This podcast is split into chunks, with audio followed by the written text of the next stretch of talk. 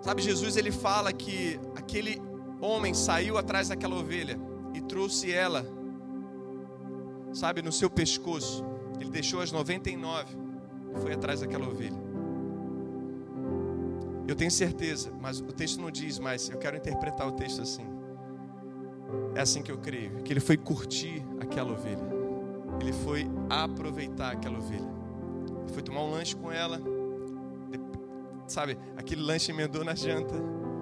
E a mãe daquela ovelha ou o pai disse assim: Não, não fica mais aí por causa da minha filha. E eles fizeram uma ceia, eles fizeram ali, sabe, um momento à noite. E aquilo se alongou. Sabe quando você sai tarde da casa de, de quem de quem você ama, de quem você gosta muito? Tem gente que vira à noite, né? Tem gente que vira à noite, sabe? Eu tenho certeza que vai vir uma onda de discipulado. Primeira coisa que eu quero dizer para você, assim como a Red Baker disse, sabe, vida na vida, on a one. Igreja, acorde. É hora de você fazer discípulos, é hora de você ter mentoria, ser mentoriado e também estender a sua mão, dizendo: Olha aqui o meu tempo, olha aqui o meu tesouro, olha aqui o meu talento. Eu também quero cuidar de você, assim como preciso ser cuidado. Então, é uma grande oportunidade da gente demonstrar. Então, eu creio profundamente nisso, numa onda de discipulado, numa onda de compaixão, numa onda vindo, onde cada vida, cada pessoa é valorizada porque pensamos diariamente. Eu creio que Deus vai disparar isso na terra. Pessoas recebendo como a gente recebeu aqui, a gente vai fazer esse momento no final de palavras de conhecimento, de cura, de profecia. Por nome, Deus vai dar nomes diariamente a você para você lembrar de vidas. Diariamente, Deus vai te incomodar com o nome de familiares, com o nome de amigos, com o nome de vizinhos, com nomes de amigos, sabe, da, da, do seu trabalho. Deus vai lembrar você. Eu creio nisso. Em tempo de caos, eu tenho, essa é uma outra impressão que eu tenho. Em tempo de caos, as pessoas vão, pe, sabe, pegar referência. Elas precisam de referência. Porque na televisão não tem referência. Na verdade, a própria televisão, ela, ela, está em busca de referência. Você vê que ela vai nas autoridades, ela vai em, em, em cientistas, ela vai em tempo todo em, em infectologistas, em médicos, sabe, em, governantes. Ela está em busca também de referências. O mundo no caos ele vai precisar de referências.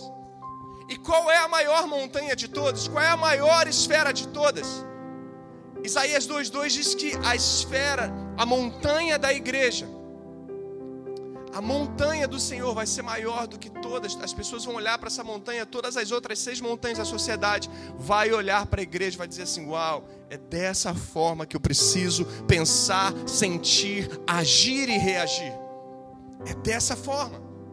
E eu quero te instigar e te perguntar: como está o seu coração nesse tempo de crise? Porque vão olhar para nós. Se nós somos o sal da terra, a luz do mundo, quando o seu quarto está escuro e vem uma pequena luz, para onde você olha? Para a luz. Quando tudo está escuro, você procura a luz, os seus olhos naturalmente procuram a luz. Naturalmente. É assim que eles cegavam os homens que durante muitos e muito tempo muitos e muitos tempos, ficavam dentro de enclausurados, dentro de solitárias por anos, sem ver a luz do dia. E quando, nosso, quando eles submetiam aqueles homens a uma exposição ao sol, naturalmente, o olho busca a claridade, busca o sol, e aqueles, aqueles olhos queimavam. Eles usavam isso para o mal, mas eu quero dizer: os seus olhos estão buscando luz, e eu vou te dizer mais: você é a luz desse mundo. Eu vou te dizer ainda mais: as pessoas vão buscar em tempo de trevas a luz do mundo, e a igreja. Ontem eu vi um post da NASA, um post no Instagram da NASA, onde eles citaram Martin Luther, Luther King Jr. E eles citaram a seguinte frase dele: Só quando está escuro Eu vou parar aqui, abrir um parênteses. A foto do Instagram deles é, a foto do satélite mostrava um mundo em escuridão. Estava tudo escuro, as cidades não estavam iluminadas. E você, olha, Nova York, que é a cidade, sabe, é, dos negócios está parada. Paris, que é a cidade de luz, está parada. Todos os grandes lugares, metrópoles do mundo estão parados. Então, quando eles filmaram de cima, cadê a luz? Não tinha luz. Não dava para ver nem mais a muralha da China que dava para ver. Sabe, de fora ali da terra. Ele cita essa frase de Martim Lutero, de Martin Lutero, de Martin Luther King, que não deixa de ser Martin Lutero, né? Martin Luther King Jr. Só quando está escuro o suficiente é com que conseguimos ver a luz. Só quando está escuro o suficiente é que conseguimos ver a luz. Eu não sei se todos sabem, mas no ano passado, meados do ano passado,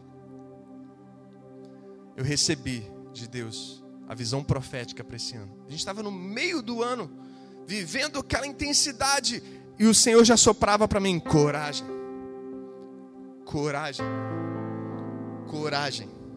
E eu, como Deus? A gente está no meio do ano sacerdócio, 2019, como? Prepare-se, coragem. E eu comecei a mergulhar no finalzinho do ano passado nisso. E está aí, mais do que nunca. O espírito que combate, o espírito de medo, é o espírito de coragem. E eu profetizo isso na sua vida. E eu não sei se todos sabem também, eu estou para ter no meu segundo filho. E toda vez, toda vez que eu me preparo para ter um filho, assim como foi Samuel, eu pergunto, pai, quem ele vai ser? Quantos filhos eu vou ter? Qual é o nome dele? Quem ele vai ser? O que, que ele vai fazer? Vai ser homem? Vai ser mulher? O que, que você tem para a vida dele? E assim como foi Samuel, que foi sobre um tempo, uma temporada de chamado, Deus de, de, de nos levantar e nos capacitar. Dessa vez foi Noa, Noé. Eu falei, Noé, Noa. Por que Deus? Noa, tá tudo bem, tá tudo em paz, tá tudo fluindo. A gente está trabalhando muito. Como assim descanso? Noé quer dizer descanso, cara. Em hebraico, como assim descanso? Estou entendendo.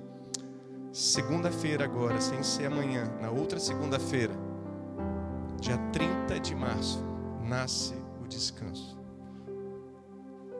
Em meio à guerra, em meio ao caos.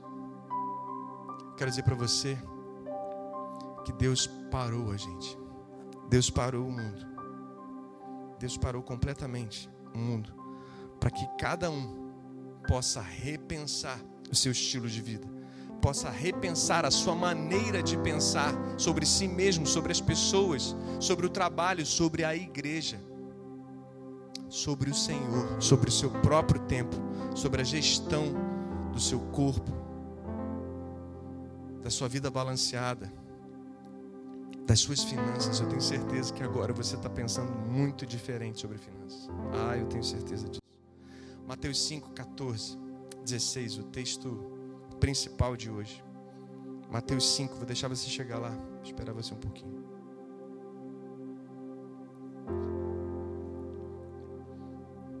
Mateus 5, 14 a 16 diz assim: Vocês são a luz do mundo, a luz para o mundo. Não se esconde uma cidade. Na minha versão NTLH, nova tradução na linguagem de hoje, diz isso. Não se pode esconder uma cidade construída sobre o um monte. Ninguém acende uma lamparina para colocá-la debaixo de um cesto. Pelo contrário, ela é colocada no lugar próprio para que ilumine todos os que estão na casa. Assim também a luz de vocês devem brilhar para que os outros vejam as coisas boas que vocês fazem e louvem o Pai de vocês que está no céu. Uau! Palavra de Deus para esse tempo. A cidade aqui, como ele nos chama, né, de, de Jerusalém, de, sabe, é, é a igreja. Ela ilumina o mundo. Não tem como botar uma cidade iluminada, sabe? Esconder uma cidade iluminada que está em cima do monte. Não tem como. Assim como tem como esconder uma lamparina dentro de um cesto. E a lamparina aqui quer dizer cada um de nós. E ele fala: iluminar a sua própria casa. Você está do lado da sua família?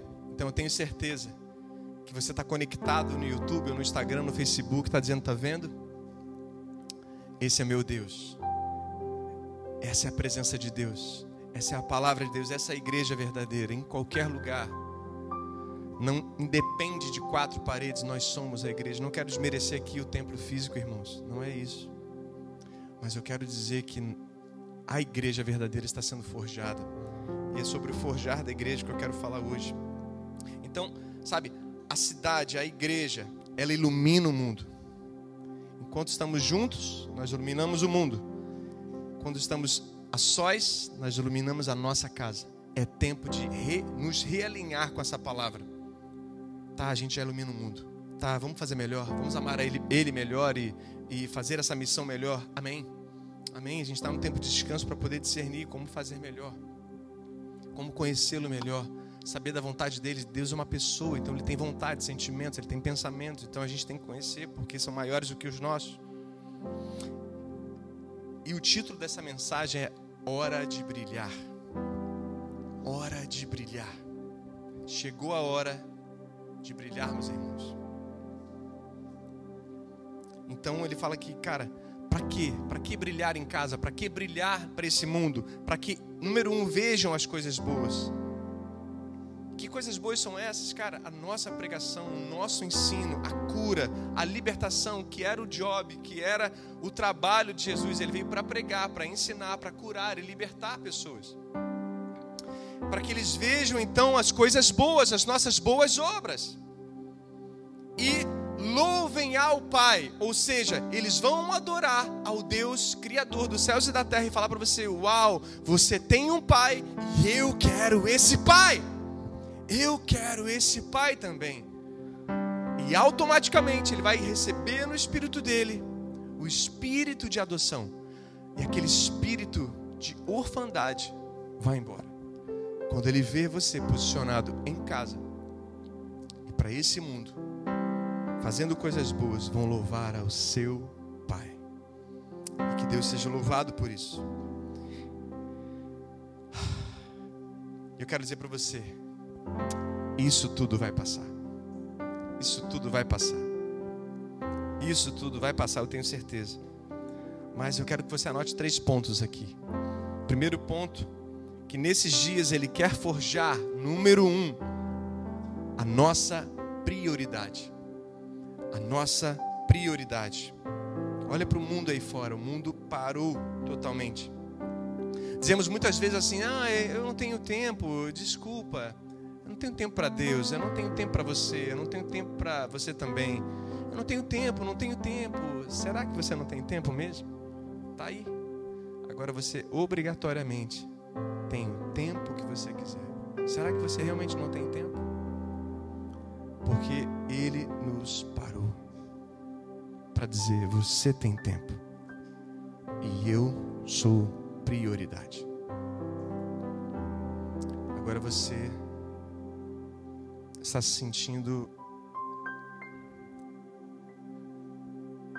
obrigatoriamente, sabe, tendo que colocar a sua vida em ordem, sua vida com as prioridades, sabe, encaixar cada prioridade, como por exemplo tratar o Senhor como primícia, como primeiro de tudo, como princípio de tudo. Ele é o príncipe. Então a gente fica no fazer, fazer, fazer, no ativismo, envolvido com milhões de coisas. A gente não pode ter uma brechinha na agenda que a gente encaixa uma coisa ali. E Deus fica assim: e eu? E eu, onde eu estou para você? Eu quero ser o primeiro, não me deixa sabe, como último da sua fila, como último da sua lista.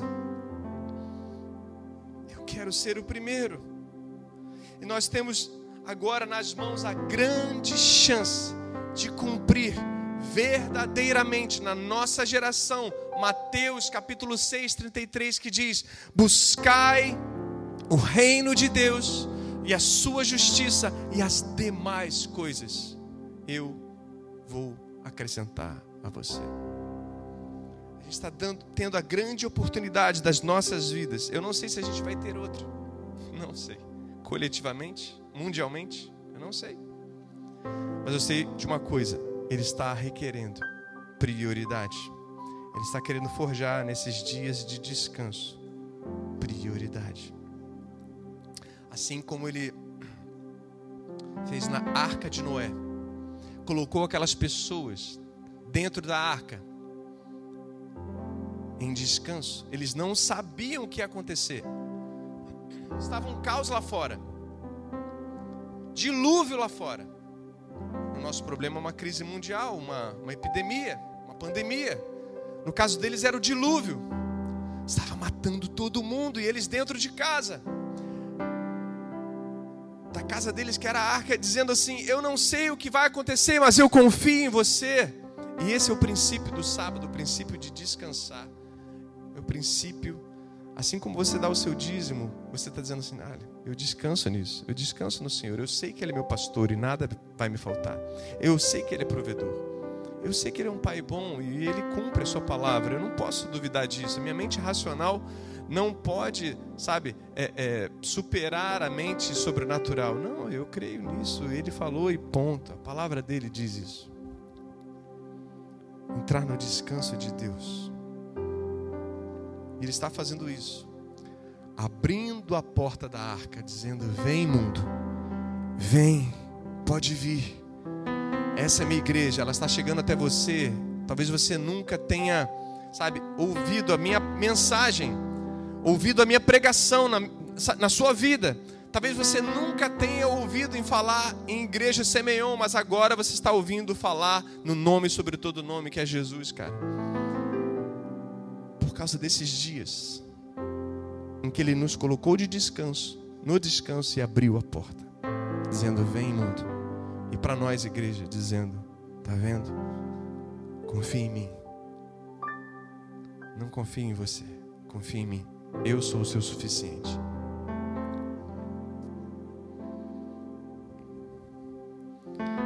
Ele nos diz nessa grande chance de Mateus 6,33 duas coisas: é impossível viver sem Ele, e podemos ser felizes com poucas coisas, com pequenas coisas. Eu tenho orientado pessoas todos os dias a viver de uma forma minimalista. Falei, cara, você não precisa disso tudo. Você não precisa de todas essas coisas. E você também não precisa estocar comida para três meses, quatro meses, nada disso, cara. Para com isso. Deixa para o próximo. Pensa no próximo. Tá aí mais uma vez você precisa confiar na palavra de Deus. Ame ao próximo como você se ama. Você pega lá dois, três quilos de, de, de, de arroz, feijão. Você acha que dá para você e sua família? Amém. Não precisa pegar seis, não precisa pegar oito, não precisa pegar dez sacos. Deixa lá. Dez quilos, deixa lá. Por quê? Você precisa pensar naquele próximo que vem e vai comprar também. Coisas tão simples que no dia a dia a gente vai alinhando as prioridades, alinhando o nosso coração e dizendo: Senhor, você é meu suficiente. E você voltou a ser o suficiente para a humanidade. E você voltou a ser o suficiente porque Deus amou o mundo de tal maneira e Ele deu o seu próprio Filho unigênito para morrer por você e por mim, para que a gente não pereça, mas tenha a vida eterna. A segunda coisa, depois de prioridade, é mentalidade. Mentalidade. Efésios 6, um texto conhecido. Versículo 10 em diante. Vai falar sobre a armadura da fé. Eu peguei só um pequeno versículo aqui e vou destrinchar com você. A gente vai falar sobre essa mentalidade.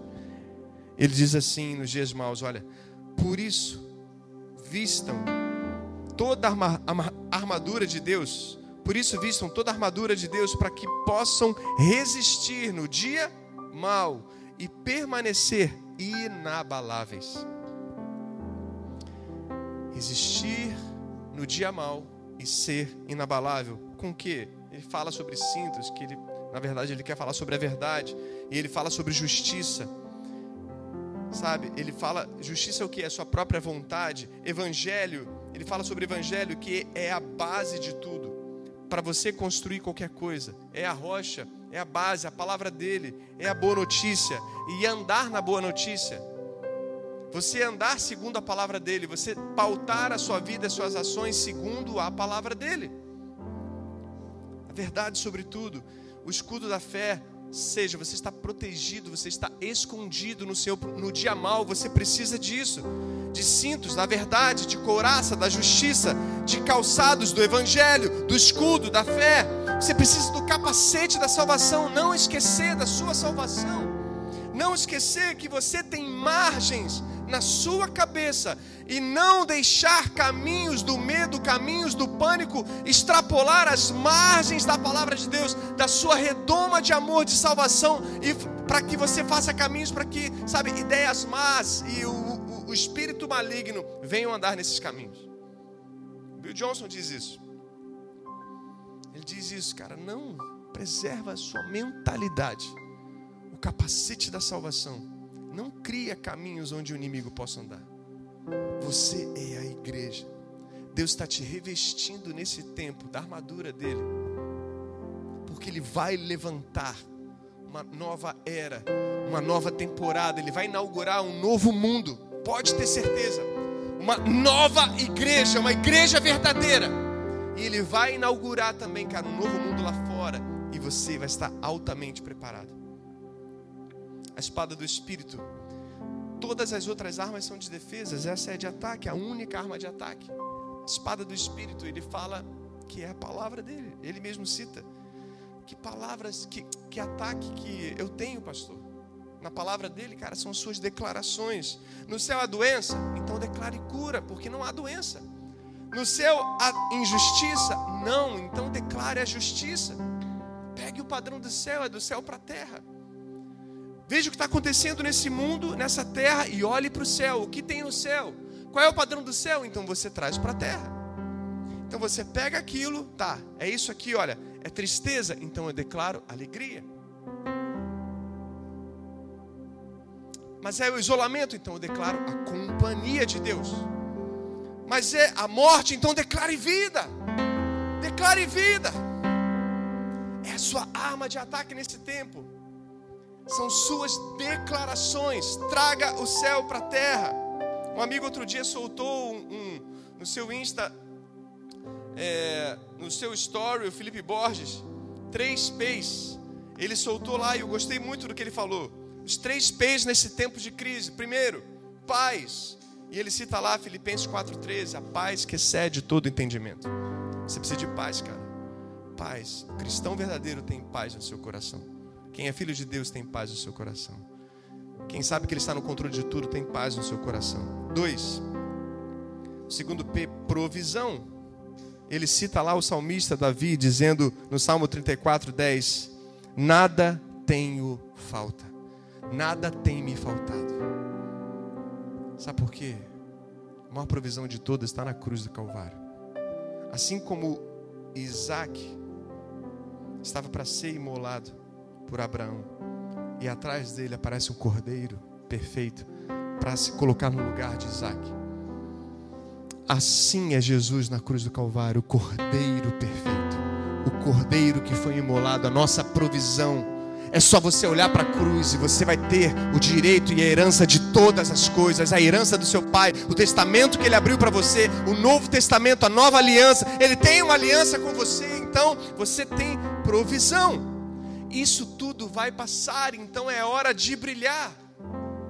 É hora de brilhar com a sua, o seu posicionamento, ou seja, com a sua mentalidade.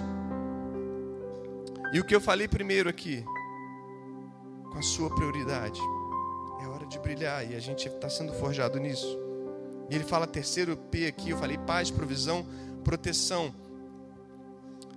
Quando o salmista, no Salmo 16, versículo 1, ele fala proteção. Ele reconhece a proteção do próprio Deus. Davi vivia sendo perseguido. Davi vivia sendo, sabe, atacado. Davi vivia escondido. Mas verdadeiramente, não era caverna que escondia ele. Não era, não era lugares longes que escondia Davi. Mas era a presença de Deus. Você está escondido na presença de Deus. Como Paulo diz, nós estamos escondidos no amor dele. Proteção. Terceira coisa que nós estamos sendo forjados nesse tempo é a nossa visão, e aqui eu termino. É a nossa visão. Nesse tempo, Ele está fazendo com todos nós, sabe, nós temos o valor, valorizar cada vida verdadeiramente, sabe? É, cada abraço, você não está podendo abraçar ninguém, você não está podendo ter contato físico com ninguém, com ninguém, então, sabe, Ele está fazendo você valorizar cada momento, cada, sabe, cada palavra, cada olhar, cada abraço. Ele está ampliando a nossa visão para voltarmos para o puro e para o simples, para a gente ter vontade de, sabe, realmente sermos pessoas reais sermos pessoas reais. Sermos pessoas reais.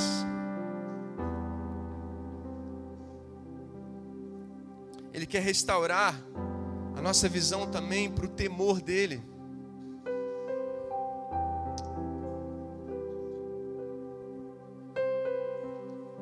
Estará o temor,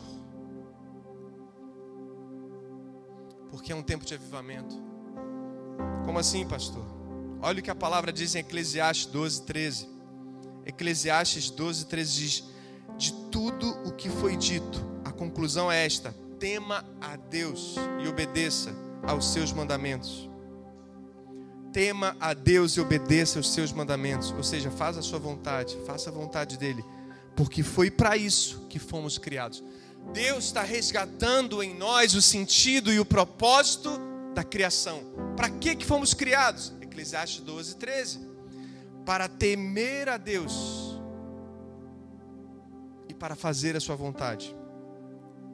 Para obedecer e fazer a sua vontade. Ou seja, peraí, pastor, temer a Deus é porque quando você, sabe, está, está pertinho dele, bem perto dele, como nesses dias, ele está instigando a você colocá-lo como prioridade, mudar a sua mentalidade e também a sua visão, ele está trazendo você mais pertinho dele. Então você tem temor, porque você conhece a grandeza dele, a bondade dele. E você tem temor dele, não é medo, é temor, e porque você sabe é, quão, quão maravilhoso está escondido nele, e, e você fora disso, e fora dessa, dessa comunhão, fala assim: olha como eu sou tolo como sou insensato. Então, como é bom estar perto de você, Deus. Como é bom, eu tenho temor, não dele, no sentido de, de medo, né? Um, um, temor por estar perto dele, de saber quão ele é grande, quão grande ele é, como a gente cantou aqui, sabe? Quão inabalável ele é, quão maravilhoso ele é. Muito se fala, sabe, sobre a queda e a justificação. Muito se fala sobre isso. A queda do homem, o homem pecou, o homem caiu. E nós fomos justificados, a cruz, tal, não sei o que, cara, legal, maravilhoso falar sobre a cruz, mas é um tempo de contar a história depois, da ressurreição até a consumação agora. Ou seja, por quê? Porque nós já estamos no milênio, né? É, voltamos para esse tempo de Éden. Ou seja, nós, como Simeão, cremos sabe, numa escatologia extremamente abençoada. Ou seja, enquanto o mundo está declinando, a igreja está crescendo, o reino está avançando. E, e sabe, a palavra de Deus está chegando em todas as tribos, em todas as nações, e isso está acontecendo agora.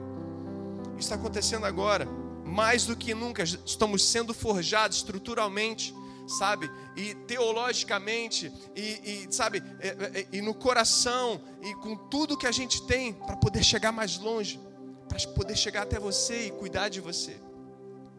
Coisas que muitas vezes nós, no geral, como igreja, a gente fica muito preso, muito fechado, muito dentro das nossas quatro paredes.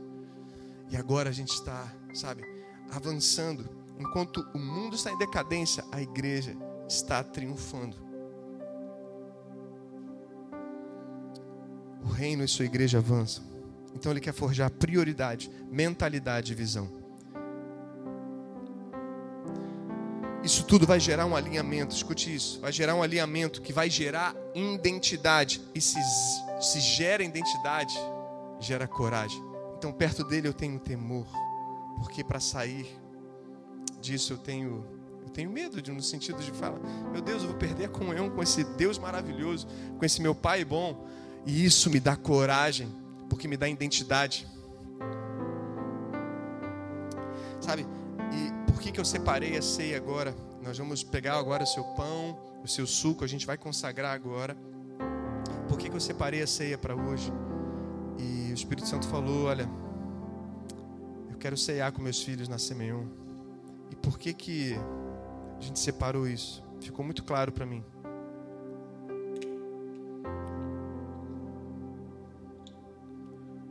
Porque foi o sacrifício dele na cruz do Calvário. Foi o sangue dele. Jesus, no seu sacrifício, ele levou sobre si todas as nossas dores, todas as nossas doenças, enfermidades, estava sobre ele. Pelas suas feridas nós fomos sarados. Deus está sarando a sua igreja. E quem estiver participando disso vai estar recebendo o calor da Semeão aqui, o calor do corpo de Cristo, o calor do Espírito Santo e também está sendo cuidado. Você está em contato com cada um de nós através desse pão, o pão que você está comendo aí, que foi partido já, sabe? Vai se conectar e nós seremos um através dele. Não é porque você está na sua família, na sua casa, no seu sofá, que você não será um, você será um agora, nesse momento.